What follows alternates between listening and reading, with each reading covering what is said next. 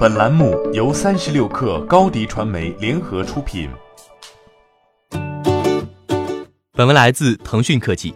十二月十六号消息，据外媒报道称，苹果已经正式完成了对英特尔基带业务的收购，而整个收购过程耗时五个多月时间，共花费十亿美元。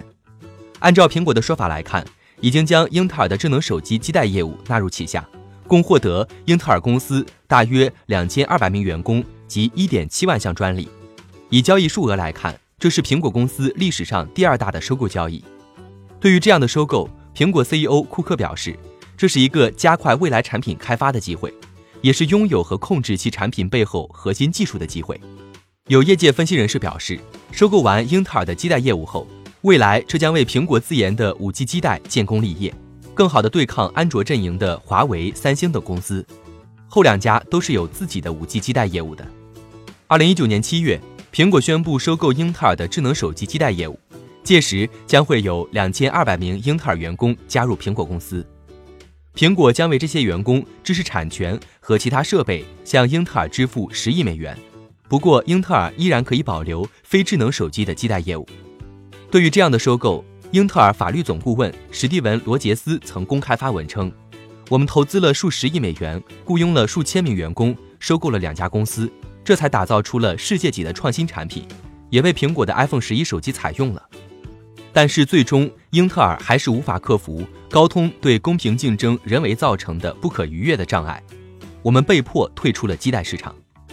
二零一七年初，苹果宣布起诉高通，双方在基带合作上关系破裂。”为了给高通施压，苹果选择了英特尔的四 G 基带，后者因此成功打入了智能手机基带芯片市场。直到今年的 iPhone 十一上，苹果都在用英特尔的基带业务。经过几年的争斗后，二零一九年四月份，苹果与高通宣布达成和解，高通基带重新被苹果采购。最快二零二零年的 iPhone 手机就会用上高通新一代五 G 基带。之前有调研机构送出的一份报告显示。高通公司有望在二零二二财年末从苹果公司再获得四十亿美元的收入。对于将要普及的五 G 网络，高通花费了大量的资金来开发下一代基带产品。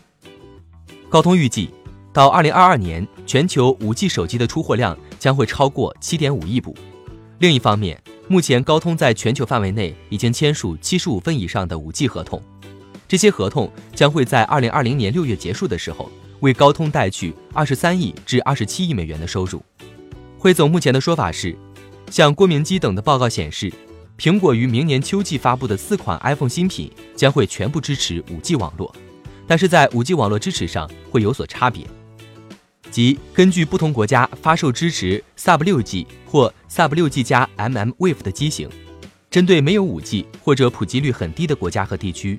苹果可能会用软件关闭 Sub 6G iPhone 机型 5G 功能，以降低采购 X55 基带的成本。欢迎添加小小客微信 xs 三六 kr 加入克星学院，每周一封独家商业内参，终身学习社群，和大咖聊风口谈创业，和上万客友交流学习。高迪传媒，我们制造影响力。商务合作。请关注新浪微博高迪传媒。